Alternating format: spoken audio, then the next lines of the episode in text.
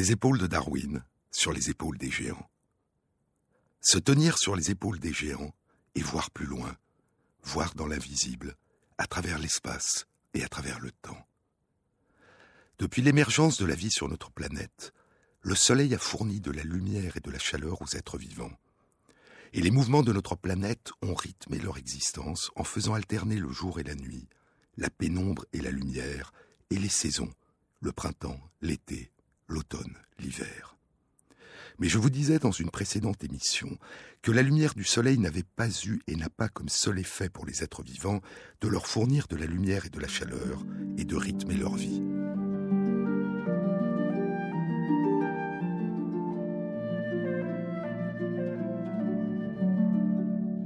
La lumière et la chaleur du soleil ont été la source d'énergie essentielle des êtres vivants depuis l'émergence de la vie sur notre planète. La lumière du soleil a nourri la vie. Et les premiers êtres vivants à avoir vécu de lumière, je vous le disais, ont été des bactéries qui vivaient à la surface des premiers océans. Il y a 2 milliards et demi à 3 milliards d'années, les cyanobactéries pratiquaient probablement déjà la photosynthèse, et la photosynthèse permet de vivre de lumière.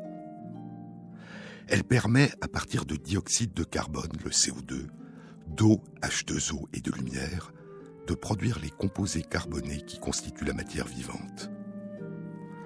Et comme aujourd'hui la photosynthèse des innombrables plantes, algues, cyanobactéries et des organismes qui constituent le phytoplancton, la photosynthèse des cyanobactéries, il y a 2 milliards et demi à 3 milliards d'années, libérait de l'oxygène. Et il y a plus de 2 milliards d'années, l'oxygène a commencé à se répandre dans l'atmosphère. L'oxygène que nous respirons continue depuis 2 milliards d'années à être produit par l'activité de photosynthèse des plantes terrestres et du phytoplancton, les cyanobactéries et les algues à la surface des océans. Et à chaque fois que nous inspirons et que nos poumons s'emplissent d'oxygène, nous respirons l'effet de la lumière du soleil sur les plantes, les cyanobactéries et les algues. La lumière qui nous permet de respirer, la lumière qui nourrit la vie, qui permet la vie. Mais dans les deux grands règnes du vivant que constituent les animaux et les plantes, seules les plantes sont capables de se nourrir de lumière en pratiquant la photosynthèse. Les animaux, eux, ont évolué avec pour seule possibilité celle de se nourrir d'autres êtres vivants. D'où vient aux plantes cette extraordinaire capacité de fabriquer leurs composants à partir de la lumière, du dioxyde de carbone, d'eau et de minéraux D'une ancienne symbiose d'une très ancienne symbiose. En 1966, la biologiste Lynn Margulis a 28 ans. Elle travaille à l'université de Boston. Elle rédige une hypothèse, un article théorique, qui sera refusé, dit-elle, par une quinzaine de journaux scientifiques. En 1967, l'article long de 56 pages est publié par le Journal of Theoretical Biology, le journal de biologie théorique. Le nom sous lequel elle est devenue célèbre dans le monde scientifique est Lynn Margulis, le nom de son second mari. Mais en 1967, au moment où elle publie son article, elle est mariée depuis dix ans à l'astronome Carl Sagan, et c'est sous le nom de Lynn Sagan qu'elle signe cette publication. Tous les êtres vivants sont formés de cellules, écrit-elle dans l'introduction. Et il y a deux sortes fondamentales de cellules, les prokaryotes ou bactéries et les eucaryotes, les cellules à noyaux, les cellules des animaux, nos cellules et les cellules des plantes. La divergence fondamentale qui sépare les bactéries de tous les autres organismes cellulaires, poursuit Lynn Margulis, constitue probablement la plus importante discontinuité dans l'évolution du vivant dont on trouve la persistance dans le monde vivant d'aujourd'hui. Cet article, poursuit-elle, présente une théorie sur l'origine de cette discontinuité entre les cellules eucaryotes et les cellules prokaryotes. Plus précisément, cette théorie propose que la cellule eucaryote résulte de l'évolution d'une ancienne symbiose. Et elle ajoute De nombreux aspects de cette théorie sont vérifiables à l'aide des techniques modernes de biologie moléculaire. Nous sommes tous, dira-t-elle plus tard, un paysage pointilliste composé de minuscules êtres vivants. Nous portons tous en nous dans chacune des cellules qui nous composent, la trace, l'empreinte encore vivante d'une très ancienne symbiose. Nos corps révèlent une structure en fractal. Nous sommes chacun une société composée de dizaines de milliers de milliards de cellules qui sont elles-mêmes chacune des sociétés contenant plusieurs centaines ou milliers de minuscules cellules. Ces minuscules cellules sont les mitochondries. Elles sont présentes à l'intérieur des cellules de tous les animaux et de toutes les plantes, et à l'intérieur de nos cellules, comme des poupées russes. Les mitochondries qui vivent à l'intérieur de nos cellules et s'y reproduisent permettent à nos cellules de respirer et de produire de l'énergie à partir de l'oxygène que nous inspirons. La théorie symbiotique de l'évolution élaborée par Lynn Margulis a d'abord été combattue, puis accueillie avec scepticisme par la plupart des biologistes, avant d'être enfin largement acceptée et reconnue. Elle propose que toutes les cellules animales et végétales, toutes les cellules qui composent les animaux et les plantes, ont pour origine des cellules nées il y a environ 2 milliards d'années, d'une fusion devenue irréversible entre des bactéries appartenant à deux royaumes différents du vivant, des archéobactéries et des alpha-protéobactéries. Dans les cellules nouvelles qui naissent de ces fusions, apparaît pour la première fois un compartiment particulier, le noyau où résident les chromosomes l'ADN et les gènes. Ce sont les ancêtres des cellules qu'on appelle eucaryotes, les cellules à noyau. Il y a environ 2 milliards et demi d'années, l'activité de photosynthèse des cyanobactéries qui peuplaient les océans a progressivement enrichi la teneur en oxygène de l'atmosphère terrestre.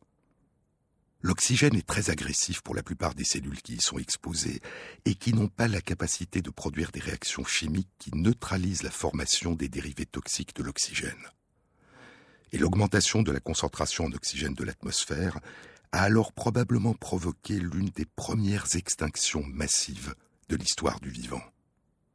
Certaines bactéries étaient, par hasard, capables de résister à l'oxygène en le neutralisant et de l'utiliser pour produire de l'énergie. Et ces bactéries vont coloniser les cellules eucaryotes ou être capturées par elles, devenant progressivement des mitochondries donnant naissance à une nouvelle symbiose qui permettra à ces cellules de survivre à l'oxygène et de produire de l'énergie à partir de l'oxygène. Il est aussi possible que ces deux événements, la naissance des premières cellules à noyau et l'intégration de bactéries capables de produire de l'énergie en présence d'oxygène, aient résulté d'un seul épisode de symbiose entre les archéobactéries et des alpha-protéobactéries. Aujourd'hui, la quasi-totalité des cellules eucaryotes, qu'elles soient animales ou végétales, qu'elles constituent des organismes unicellulaires comme les levures ou les protistes, ou des organismes multicellulaires comme les poissons, les papillons, les oiseaux, les éléphants, les arbres, les fleurs et les êtres humains. La quasi-totalité des cellules eucaryotes possèdent un noyau où réside l'essentiel de leur ADN, l'essentiel de leur chaîne, ainsi que de petites cellules d'origine bactérienne, les mitochondries, qui possède elle-même de l'ADN, un ADN beaucoup plus petit que le très long ruban d'ADN contenu dans le noyau de nos cellules. Sa longueur ne représente que 5 millionièmes de la longueur de l'ADN du noyau. Mais revenons au monde des plantes. Les cellules végétales sont nées d'un épisode supplémentaire de symbiose. Certains organismes eucaryotes unicellulaires qui contenaient déjà des mitochondries ont incorporé des cyanobactéries capables de photosynthèse. Ces cyanobactéries ont évolué à l'intérieur de ces cellules et sont devenues les chloroplastes. Les chloroplastes sont de petites cellules qui contiennent un petit ADN. Les chloroplastes se reproduisent à l'intérieur des cellules végétales et permettent aux cellules végétales de réaliser la photosynthèse. Et dans leur livre Microcosmos, 4 milliards d'années d'évolution à partir de nos ancêtres microbiens, Lynn Margulis et son fils Dorian Sagan écriront Les religions et les mythes ont toujours été emplis de sirènes, de sphinx, de vampires, de loups-garous, de séraphins, des êtres imaginaires nés de la combinaison de parties différentes de différents animaux. Mais la vérité étant plus étrange que la fiction, la biologie a découvert la réalité de l'existence d'êtres vivants formés de combinaisons à partir d'autres êtres vivants. Lynn Margulis développera sa théorie bien au-delà des travaux de ses précurseurs. À une époque où l'émergence des techniques d'analyse de l'ADN permettra de confirmer l'origine bactérienne des mitochondries et des chloroplastes, et de découvrir qu'au cours du temps, la plus grande partie de l'ADN, la plupart des gènes que les mitochondries et les chloroplastes contenaient, a migré et s'est intégré dans l'ADN du noyau des cellules qui les hébergent. Et ainsi, depuis très longtemps, les mitochondries et les chloroplastes qui vivent à l'intérieur des cellules qu'ils habitent ont besoin, pour fabriquer la plupart de leurs constituants et pour se reproduire, que la cellule utilise des gènes qui sont désormais situés dans son noyau. Les mitochondries et les chloroplastes ont perdu leur indépendance. Ils ne peuvent plus vivre à l'extérieur des cellules qu'ils habitent, et les cellules ne peuvent plus, pour la quasi-totalité d'entre elles, vivre en l'absence de leurs mitochondries ou de leurs chloroplastes. Depuis probablement deux milliards d'années, ce qui était à l'origine le fruit d'une rencontre de hasard, d'une invasion ou d'une capture, est devenu une forme d'interdépendance absolue, et un destin commun a été scellé par ces symbioses. Pourtant, les méandres tortueux de l'évolution du vivant peuvent, parfois, nous donner l'impression de découvrir autour de nous des vestiges vivants comme des fossiles vivants de nos lointains ancêtres. Ainsi, certains organismes caryotes unicellulaires sont composés de cellules dépourvues de mitochondries. Mais l'impression initiale qu'il s'agissait de survivants inchangés des temps anciens s'est révélée être une illusion.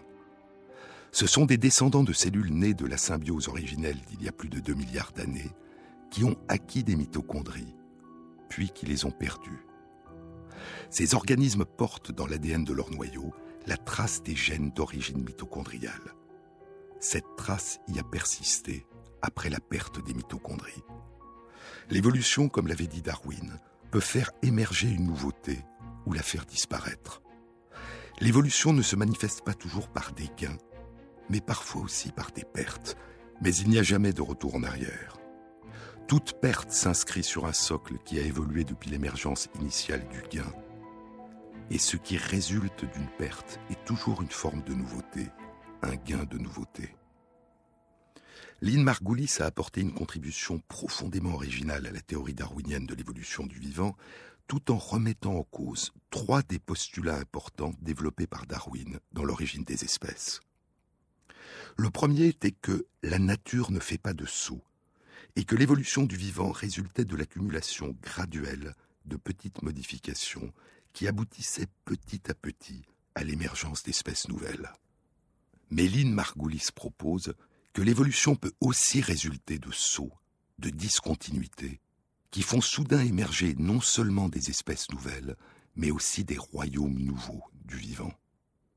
Le deuxième postulat de Darwin était que l'émergence et la propagation de la nouveauté héréditaire, ce qu'il appelait la descendance avec modification, ne peuvent se produire que de manière verticale, de parents à enfants, à travers les générations qui se succèdent au long de chacune des branches du buisson de l'évolution. Mais Lynn Margulis propose que la nouveauté peut surgir brutalement, de manière horizontale, des organismes qui se propagent au long de branches distantes du buisson de l'évolution peuvent soudain se rejoindre et se réunir, se bouturer en une branche nouvelle qui donnera elle-même naissance à un foisonnement de radicales nouveautés. La vie n'a pas conquis la terre par des combats, dira Lynn Margulis, mais en tissant des réseaux. Au ravage permanent des guerres de la nature se surimpose soudain, par intermittence, des alliances nouvelles, des processus de coopération, d'association définitive, de fusion, de métissage, de partage. Ainsi se déploie, dans le cadre de la théorie darwinienne de l'évolution du vivant, la théorie des symbioses, une théorie des fusions radicales des altérités entre des espèces distinctes en de nouvelles identités. Et ainsi évolue la théorie darwinienne de l'évolution du vivant.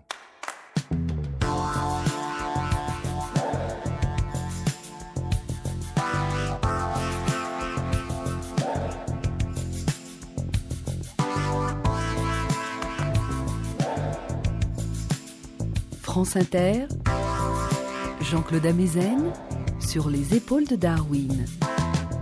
Le soleil dort encore loin de la lune.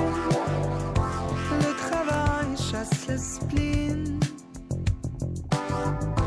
Malaise chromatique d'une fusion translucide.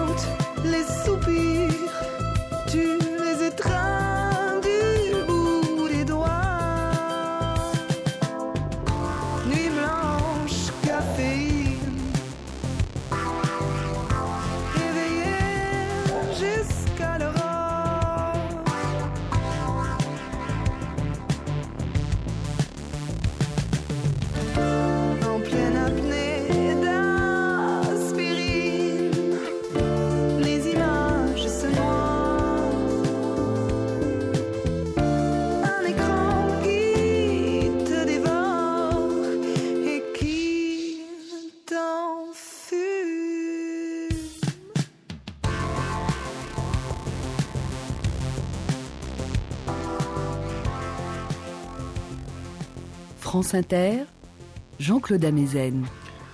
Les anciennes symbioses ont divisé le monde vivant en deux grands royaumes, celui des bactéries et celui des cellules eucaryotes, les cellules à noyaux. Et à l'intérieur du royaume des cellules eucaryotes, de nouvelles symbioses ont séparé les êtres vivants en deux nouveaux royaumes, celui des animaux et celui des plantes. Il y a, d'une part, les organismes eucaryotes dépourvus de chloroplastes et incapables de pratiquer la photosynthèse, dont font partie les animaux composés d'une seule cellule, comme les levures ou les protistes, et tous les animaux multicellulaires comme les poissons, les oiseaux, les insectes, les éléphants, les baleines et nous-mêmes. Et il y a, d'autre part, les organismes eucaryotes végétaux qui ont hérité de leur ancienne symbiose avec les cyanobactéries, des chloroplastes et qui sont devenus capables de pratiquer la photosynthèse, de vivre de lumière. Ce sont les végétaux unicellulaires, les trois grandes familles d'algues, les glaucophytes, les algues rouges, les algues vertes, ainsi que toutes les plantes multicellulaires auxquelles les algues vertes ont donné naissance. Mais les voies de l'évolution du vivant sont sinueuses et surprenantes. Il existe de rares organismes caryotes unicellulaires qui ont incorporé des algues vertes ou des algues rouges et leur ont volé leur chloroplastes et les ont incorporés dans leurs propres cellules, réalisant une nouvelle symbiose à partir d'une symbiose plus ancienne. Et ils ont ainsi acquis la capacité d'effectuer la photosynthèse et de vivre de lumière. Par exemple, certains euglénophytes ou euglénoïdes sont nés d'une symbiose avec des algues vertes, et les algues Vauqueria sont nées d'une symbiose avec des algues rouges. Mais il y a d'autres symbioses qui se déroulent aujourd'hui encore entre des animaux marins et des algues. Des symbioses qui donnent à des animaux marins des propriétés qui sont habituellement celles des plantes. Les coraux sont constitués de colonies de petits animaux, les polypes, qui se nourrissent de plancton et de petits poissons. Mais la plupart des coraux qui vivent dans les mers chaudes, proches de la surface et de la lumière, tirent une partie essentielle de leur énergie de la photosynthèse. Grâce à une symbiose avec une algue unicellulaire capable de photosynthèse, la zooxanthelle. La zooxanthelle vit à l'intérieur des tissus des polypes qui composent les coraux. Et elle peut soit se transmettre chez les coraux de manière héréditaire de génération en génération, soit être acquise par les polypes des coraux au cours de leur existence. Mais il existe une forme de symbiose encore plus étrange. Elle est apparemment unique dans le monde animal et elle a fasciné les biologistes depuis 50 ans. Elle se produit dans de petits animaux marins, des mollusques gastéropodes, des limaces de mer. Certaines vivent dans l'océan Atlantique, d'autres dans l'océan Pacifique, d'autres encore en Méditerranée. La plus célèbre vit dans l'Atlantique, près des côtes du Canada et des côtes des États-Unis, du Massachusetts au nord jusqu'en Floride au sud. Cette limace des mers a une couleur verte, d'où son nom, Elysie émeraude, Elysia chlorotica. Quand elle se déplace le long des côtes sur les fonds de sable marin proches de la surface de l'eau, elle ressemble à une petite feuille en mouvement, d'où son nom de feuille qui rampe. Mais l'Élysée émeraude n'est pas la seule limace de mer qui ressemble à une petite feuille qui rampe. Et la découverte de cette curiosité de la nature a une longue histoire. Au XIXe siècle, en 1876, Antonio et Giovanni De Negri publient deux articles. L'un dans les comptes rendus de la Société italienne de spectroscopie, l'autre dans les comptes rendus de la Société allemande de chimie, est intitulé des colorants extraits de la limace de mer Elysia viridis. À la fin de cette année, le 21 décembre 1876, la revue Nature rapporte parmi les nouvelles scientifiques de l'automne que les auteurs montrent que la matière qui donne sa couleur verte à la limace de mer Elysia viridis a les mêmes caractéristiques d'absorption de la lumière que la chlorophylle. Un petit animal possède un pigment de couleur verte qui semble identique à la chlorophylle des plantes. Sept ans plus tard, en 1883, le zoologiste et biologiste marin Karl Brandt, qui développe alors ses recherches à la station zoologique de Naples, publie dans les comptes rendus de la station zoologique de Naples un article en langue allemande intitulé De la signification morphologique et physiologique de la présence de chlorophylle chez des animaux et il propose que les petits corpuscules verts présents dans le corps de la limace de mer Elysia viridis sont de petites algues. Et ce n'est que 82 ans plus tard, en 1965, que Shiro Kawagati, du département de biologie de la faculté des sciences de l'université Okayama au Japon, publie avec un collaborateur la découverte que les corps verts de la limace des mers Elysioides atroviridis ne sont pas des algues. Leur étude, utilisant la microscopie électronique, montre qu'il s'agit de chloroplastes présents dans les cellules qui bordent son tube digestif. Et ces chloroplastes, disent-ils, sont probablement dérivés de l'algue verte dont se nourrit la limace de mer, l'algue verte Codium fragile. Il s'agit d'une forme de symbiose qui n'avait encore jamais été observée chez un animal. Et il publie cette découverte dans le journal de biologie de l'université Okayama encore quatre ans. Et en 1969, Robert Trench du département de zoologie de l'Université de Californie à Los Angeles publie dans Nature une étude qui suggère que ces chloroplastes, présents dans les cellules de certaines de ces limaces de mer, conservent la capacité de réaliser la photosynthèse. Depuis ses découvertes, l'Elysie émeraude, Elysia chlorotica, a été la limace de mer la plus étudiée. Elle se nourrit d'une algue verte qui pratique la photosynthèse l'algue verte Vauqueria litorea. La limace se nourrit de tous les composants de l'algue, sauf de son chloroplaste qui contient la chlorophylle et qui réalise la photosynthèse. Les chloroplastes intacts s'accumulent dans des cellules qui bordent le tube digestif de la limace de mer. Les arborisations de son tube digestif parcourent la quasi-totalité de son corps et l'accumulation des chloroplastes et de la chlorophylle qu'ils contiennent donne au corps de la limace de mer sa couleur verte et lui donne la capacité de réaliser la photosynthèse. De nombreuses études indiquent que ces chloroplastes persistent dans les cellules de la limace de mer et continuent à réaliser la photosynthèse durant plusieurs mois quand elle ne peut plus se nourrir d'algues. Elle semble vivre en partie comme un animal et en partie comme une plante. Une chimère animal-plante dont une partie du corps est constituée de cellules animales qui ne contiennent pas de chloroplaste, et dont une autre partie du corps est constituée de cellules qui contiennent un chloroplaste comme les cellules de plantes. Une chimère animale-plante qui résulte d'une symbiose qui recommence à chaque génération. Ce phénomène d'appropriation de chloroplastes par un animal a été appelé kleptoplastie, un mot dérivé de klepto en grec qui signifie voler, voleur de chloroplastes. Et l'association étroite de la limace de mer Elysia chlorotica avec l'algue Vauqueria litorea semble jouer un rôle essentiel dans le cycle de vie de la limace de mer. Elle est nécessaire à son développement. En effet, les larves de la limace de mer peuvent se nourrir d'autres algues que Vauqueria litorea. Mais au 21e jour de leur vie, au moment où a lieu leur métamorphose, un contact avec cette algue est nécessaire. Si elles ne peuvent pas entrer en contact avec l'algue, leur métamorphose n'a pas lieu. Ce n'est pas l'ingestion de l'algue qui est nécessaire, mais simplement un contact qui traduit sa présence et donc la disponibilité future de la nourriture. Une fois la métamorphose accomplie, la jeune limace de mer commence à se nourrir de l'algue Vauqueria litorea. Mais si l'algue cesse d'être présente avant le sixième jour, le développement est interrompu. Et ce n'est qu'à partir des six premiers jours durant lesquels elle s'est nourrie de l'algue que les chloroplastes de l'algue commenceront à persister durablement dans les cellules de la limace de mer et lui permettront de commencer à accomplir la photosynthèse.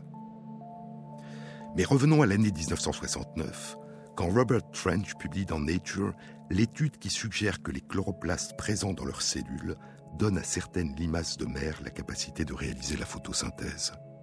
La même année, Robert Trench publie dans The Journal of Cell Biology, avec deux collègues, Richard Green et Barbara Bystrom, une étude plus complète.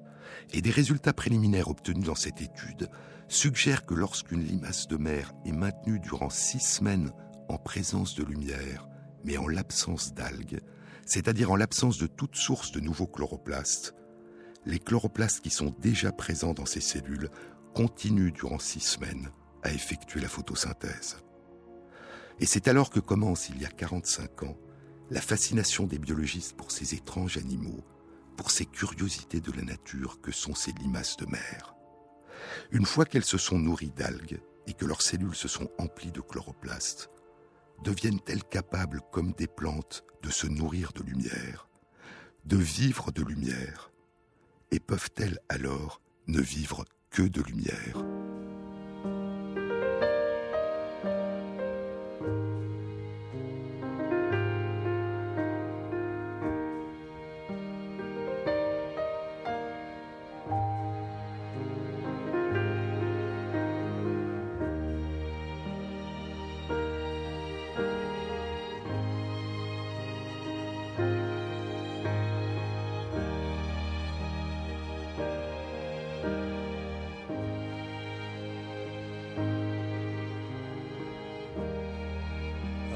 This letter in my hand.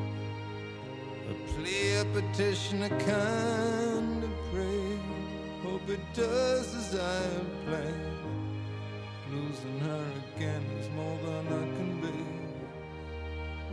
Kiss the cold white envelope.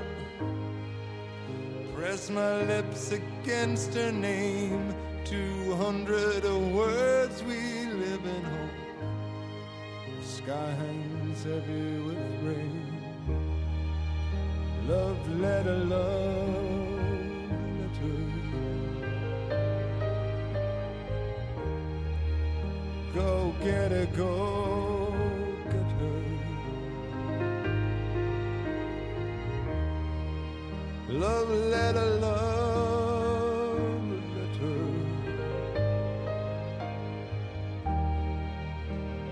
tell her, go tell her.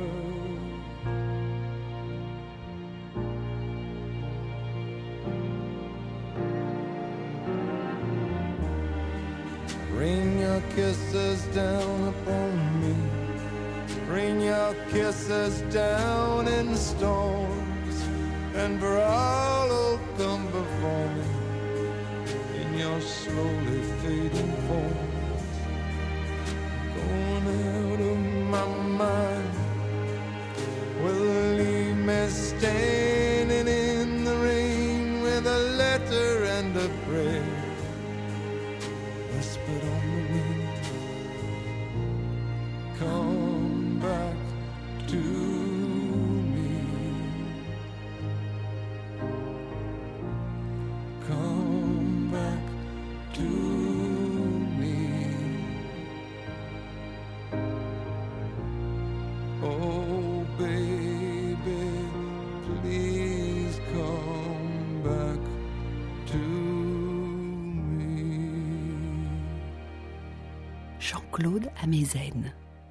Les limaces de mer font partie de la grande famille des Sacoglossa. Parmi elles, il y a plus de 300 espèces différentes qui se nourrissent d'algues.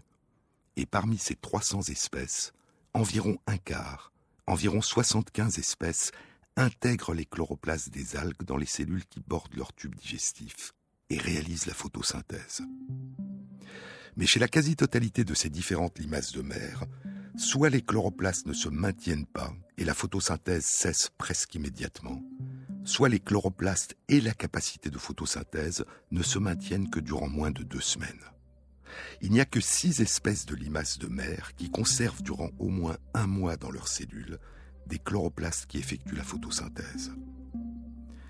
Elysia chlorotica, Elysia crispata et Costaciella ocellifera qui vivent dans l'océan Atlantique, Elysia viridis et Elysia timida qui vivent dans la mer Méditerranée, et Placobranchus ocellatus qui vit dans l'océan Pacifique. La première étude suggérant que ces limaces de mer sont capables, comme des plantes, de se nourrir de lumière a été publiée il y a 43 ans, en 1972, dans Nature. Elle avait été réalisée par Rosalind Hinde et D.C. Smith du département des sciences de l'agriculture à Oxford, en Grande-Bretagne. Et les deux chercheurs confirmeront ces résultats trois ans plus tard, en 1975, par une étude plus complète qui sera publiée dans le Biological Journal of the Linnean Society. L'étude est intitulée Le rôle de la photosynthèse dans la nutrition du mollusque Elysia viridis. La limace de mer Elysia viridis se nourrit de l'algue Codium fragile et lui dérobe ses chloroplastes. Et les chercheurs rapportaient que lorsque les limaces étaient mises en présence de lumière et en l'absence de toute nourriture, leurs chloroplastes continuaient à effectuer la photosynthèse durant deux mois, et les limaces de mer perdaient moins de poids en présence de lumière que si elles étaient maintenues dans l'obscurité. Et les chercheurs concluront que la photosynthèse apparaît d'une importance considérable pour Elysia viridis. Elle pourrait même constituer une source de carbone plus importante que l'alimentation, puisque les animaux maintenus dans l'obscurité maigrissent plus rapidement que ceux qui sont maintenus dans la lumière, et puisque les données publiées concernant le taux de photosynthèse de ces animaux est d'un ordre de grandeur suffisant pour expliquer ces différences de poids. Et pour cette raison, ces limaces de mer seront appelées limaces qui fonctionnent à l'énergie solaire. Mais il y avait un mystère que les chercheurs ont tenté depuis une quarantaine d'années de résoudre. Le mystère était le suivant. Je vous ai dit que les très anciennes symbioses qui avaient donné naissance aux chloroplastes des cellules des algues et des plantes avaient progressivement conduit à la migration de 90% de l'ADN des chloroplastes dans l'ADN du noyau des cellules qu'ils habitent. Le fonctionnement, la réparation et la reproduction des chloroplastes dépend donc depuis longtemps pour l'essentiel de l'ADN du noyau de la cellule qu'ils habitent. C'est à partir de l'ADN du noyau que les cellules fabriquent les molécules, les protéines nécessaires au fonctionnement, à la réparation et à la reproduction des chloroplastes. Et les chloroplastes ne peuvent survivre à l'extérieur de la cellule qu'ils habitent. Comment était-il donc possible que des chloroplastes présents dans les cellules des limaces de mer puissent continuer à survivre, à être réparés et à fonctionner durant plusieurs semaines ou mois en l'absence de la cellule de l'algue et de l'ADN de son noyau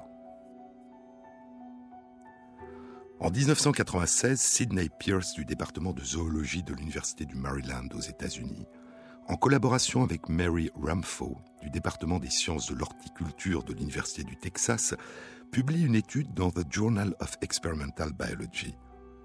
Et en conclusion de leur étude, ils proposent deux hypothèses.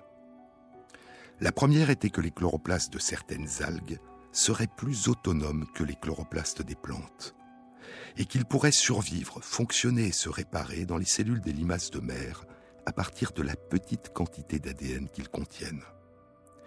La seconde hypothèse était que chez certaines limaces de mer, les cellules contiendraient dans l'ADN de leur noyau une partie de l'ADN du noyau de l'algue.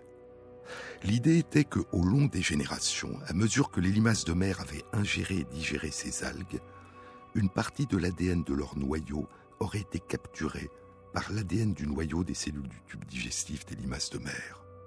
Et ainsi, cette étrange symbiose entre certaines limaces de mer et certaines algues dont elles se nourrissent et auxquelles elles volent leur chloroplastes aurait abouti à une autre forme de symbiose, un transfert horizontal de gènes, un transfert de gènes entre une algue et une limace de mer. Et certains gènes du noyau des cellules de l'algue feraient maintenant définitivement partie de l'ADN de ces limaces de mer. Des gènes de plantes seraient présents dans l'ADN d'un animal, et ces gènes se transmettraient de manière héréditaire. Et ainsi, la raison pour laquelle les chloroplastes des algues seraient capables de fonctionner, de se réparer, de survivre et de réaliser durant des semaines ou des mois la photosynthèse dans les cellules des limaces de mer serait que l'ADN des cellules de ces limaces permettrait à ces cellules de fabriquer les composants du chloroplaste qui sont normalement fabriqués par les cellules des algues à partir de l'ADN des cellules de l'algue. Une symbiose devenue héréditaire entre l'ADN de l'algue et l'ADN de la limace de mer rendrait possible la symbiose non héréditaire, recommencée à chaque génération entre les chloroplastes de l'algue et les cellules de la limace de mer.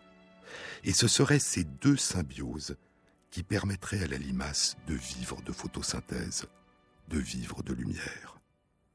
Douze ans plus tard, en 2008, Mary Ramfo, qui a rejoint le département de biochimie, de microbiologie et de biologie moléculaire de l'Université du Maine aux États-Unis, et sept collègues de différents instituts, publient dans les comptes rendus de l'Académie des sciences des États-Unis la première étude qui confirme cette hypothèse.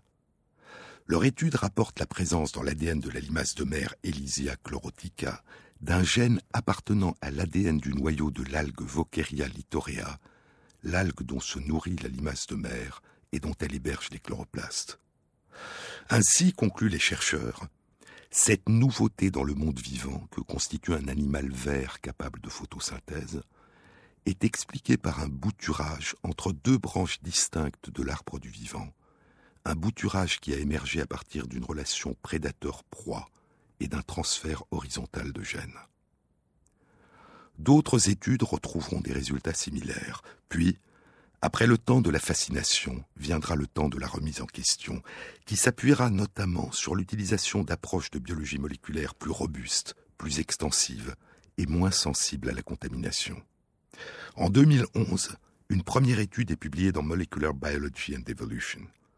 Elle a été réalisée par Heike Wegeler et Gregor Christa du musée de recherche zoologique Alexander Koenig à Bonn en Allemagne, en collaboration avec Sven Gould de l'Institut de botanique de l'Université Heinrich Heine à Düsseldorf et de chercheurs de deux autres instituts de recherche en Allemagne.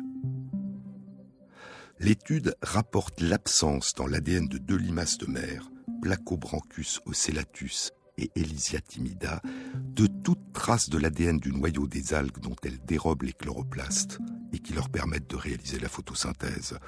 La confirmation la plus solide de cette absence à ce jour a été apporté par une étude publiée en 2013 dans Molecular Biology and Evolution. L'étude était animée par Mary Ramfo, la chercheuse qui avait publié en 2008 la découverte d'un gène du noyau de l'algue Vokeria littorea dans l'ADN de limaces de mer adulte Elysia chlorotica. Les chercheurs avaient cette fois décidé d'explorer l'ADN des œufs de la limace de mer Elysia chlorotica parce que les œufs sont encore dépourvus de chloroplastes et n'ont eu encore aucun contact avec l'algue dont se nourrissent les adultes. Et dans l'ADN des œufs, les chercheurs n'ont découvert aucune trace de l'ADN de l'algue. Ainsi, les résultats qui suggéraient l'existence d'ADN du noyau de l'algue dans le génome des limaces de mer étaient dus soit à des contaminations, soit des traces d'ADN de l'algue qui sont présentes et persistent dans les cellules des limaces adultes qui s'en nourrissent, mais qui ne sont pas intégrées de manière définitive et héréditaire dans l'ADN du noyau des cellules de la limace de mer. Il semble donc bien qu'il n'y ait pas eu de transfert horizontal de gènes, et que l'ADN de la limace de mer qui se transmet de génération en génération est dépourvu de gènes provenant de l'algue. L'hypothèse actuellement retenue par plusieurs groupes de chercheurs est que, contrairement aux chloroplastes des plantes, les chloroplastes de ces algues contiennent un ADN qui leur permet de se réparer, de fonctionner et de réaliser la photosynthèse de manière autonome en l'absence d'ADN du noyau de l'algue. Et l'étude la plus récente qui conforte cette hypothèse a été publiée il y a neuf mois, en janvier 2015, dans Scientific Reports. Mais cette hypothèse reste à confirmer de même qu'il reste à déterminer la nature des mécanismes qui permettent à ces chloroplastes de fonctionner dans les cellules des limaces de mer et de se réparer durant des mois. Mais revenons à l'autre raison pour laquelle ces limaces de mer ont fasciné les biologistes durant plus de 40 ans, la notion que ces limaces fonctionnent à l'énergie solaire. C'est-à-dire la notion que la photosynthèse leur permettrait, comme c'est le cas pour les plantes, de se nourrir de lumière, de vivre durant des semaines ou des mois d'eau, de dioxyde de carbone et de lumière. Cette notion aussi a commencé récemment à être remise en question.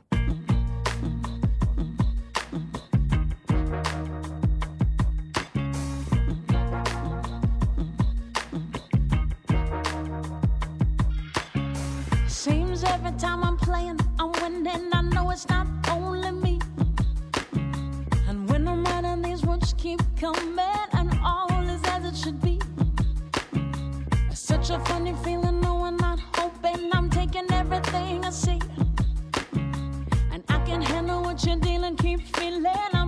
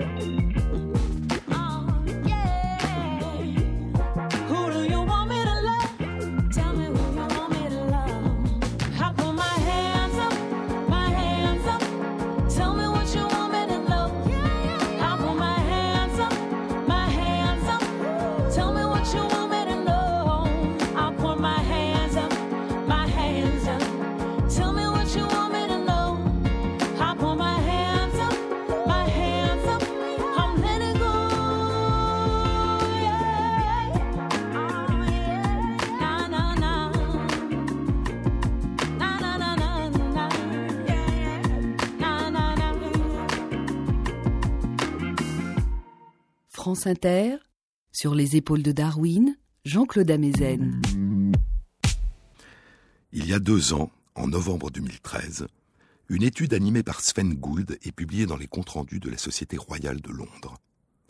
Les chercheurs ont exploré deux limaces de mer, Placobranchus ocellatus et Elysia timida, qui conservent durant des mois dans leurs cellules les chloroplastes des algues dont elles se nourrissent. Ils rapportent qu'en présence de lumière, et en l'absence de nourriture, ces limaces continuent durant des mois à effectuer la photosynthèse. Mais contrairement aux données antérieures, leur étude indique que la lumière et la photosynthèse ne joueraient aucun rôle dans leur survie en l'absence de nourriture. Ces limaces de mer survivent en effet aussi bien dans l'obscurité. Et lorsqu'elles sont maintenues en présence de lumière, elles survivent aussi bien en présence d'un inhibiteur de la photosynthèse qui bloque complètement leur capacité à effectuer la photosynthèse qu'en l'absence de cet inhibiteur. Les chercheurs proposent que ces limaces de mer, en l'absence de nourriture, se nourrissent des chloroplastes qu'elles ont intégrés dans leurs cellules. Ce serait leur stock de chloroplastes et non la capacité de ces chloroplastes à réaliser la photosynthèse qui serait le secret de la capacité de ces limaces de mer à survivre en l'absence de nourriture dans leur environnement. Une étude plus récente, réalisée par le même groupe de chercheurs animé par Sven Gould et publiée en février 2015 dans les comptes rendus de la Société royale de Londres, aboutit à une conclusion légèrement différente. Ce serait la capacité des limaces de mer à se nourrir des constituants de leurs propres cellules et non de leurs chloroplastes, qui expliquerait leur capacité à supporter le jeûne. Mais la conclusion essentielle des chercheurs demeure la même. Les limaces de mer qui volent leurs chloroplastes aux algues dont elles se nourrissent ne sont pas capables, en l'absence de nourriture, de vivre de photosynthèse. Elles ne sont pas capables, contrairement aux algues et aux plantes, de vivre de lumière. Et cette conclusion négative est aussi abrupte que la conclusion inverse qui avait prévalu pendant 40 ans. Mais les choses sont-elles aussi simples?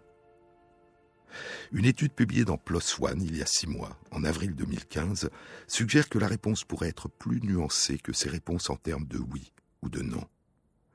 L'étude, animée par Gunilla Toth, a été réalisée par des chercheurs du département des sciences biologiques et environnementales de l'université de Gothenburg, en Suède. Les chercheurs se sont dit que le fait de mesurer l'effet de la photosynthèse sur les limaces de mer dans des conditions de jeûne absolu durant des semaines ou des mois, soit en présence de lumière continue, soit dans l'obscurité complète, consistait à les soumettre à des conditions artificielles extrêmes. Et que ces conditions artificielles extrêmes ne reflétaient peut-être pas la contribution que pourrait apporter la photosynthèse à leur croissance. Au lieu d'examiner si les limaces de mer perdaient moins de poids lors d'un jeûne absolu en présence de lumière qu'en l'absence de lumière, les chercheurs ont choisi d'examiner si, en plus de l'énergie qu'elles tiraient de leur nourriture, elles pouvaient tirer un surcroît d'énergie de la lumière. En d'autres termes, si dans leurs conditions habituelles de vie, la lumière leur fournissait une source d'énergie non pas alternative, mais supplémentaire. L'étude a concerné la limace de mer Elysia viridis. Selon le lieu où elle réside, elle peut se nourrir de deux algues vertes différentes dont elle conserve les chloroplastes, l'algue Codium fragile et l'algue Cladaphora rupestris. Les chloroplastes de l'algue Codium confèrent à la limace de mer la capacité de réaliser une activité importante de photosynthèse. Ce qui n'est pas le cas des chloroplastes de Cladaphora, qui fonctionne moins bien dans les cellules de la limace de mer et qui lui donne une capacité de photosynthèse beaucoup moins importante.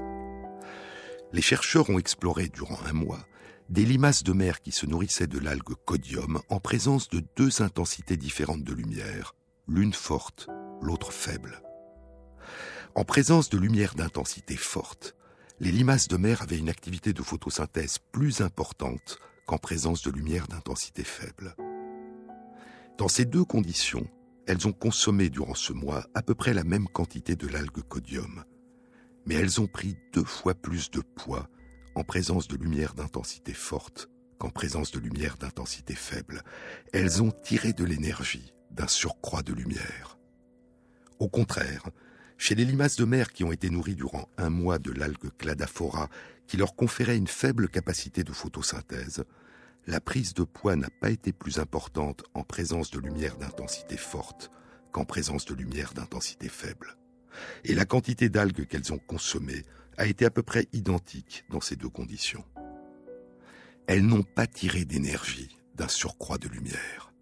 Et ainsi, il semble bien que la limace de mer Elysia viridis fonctionne, en partie du moins, à l'énergie solaire il est possible qu'un jeûne complet fasse basculer les limaces de mer dans une forme d'état de repos, de léthargie, où elles cessent d'utiliser l'énergie produite à partir de la lumière et tirent alors toute leur énergie de la seule consommation de leurs propres cellules.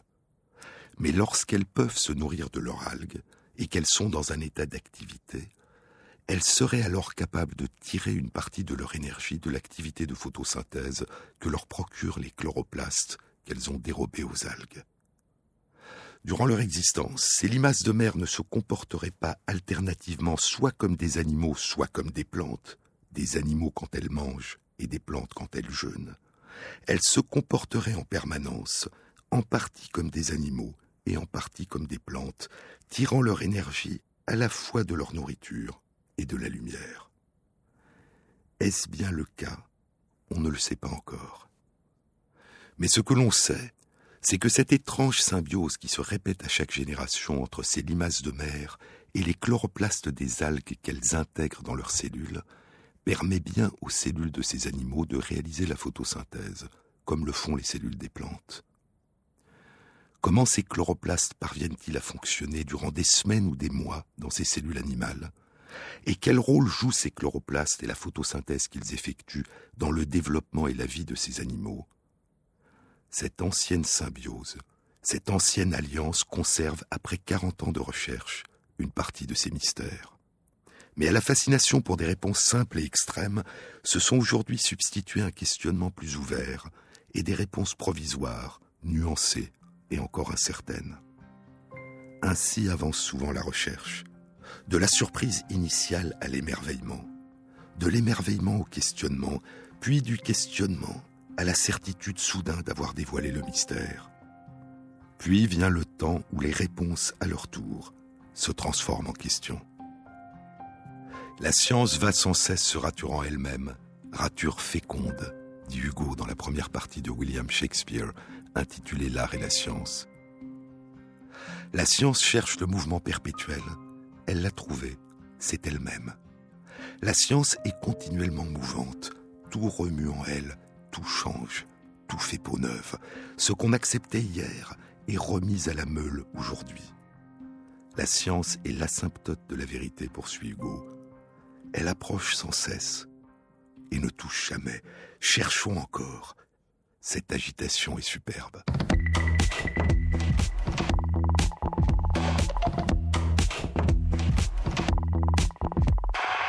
Cette émission a été réalisée par Christophe Imbert avec à la prise de son Julien Michel, au mixage Loïc Frapsos et Jean-Baptiste Audibert pour la programmation des chansons. Et merci à Christophe Magère qui met en ligne sur la page de l'émission Sur les épaules de Darwin les références aux articles scientifiques et aux livres dont je vous ai parlé. Bon week-end à tous. À samedi prochain.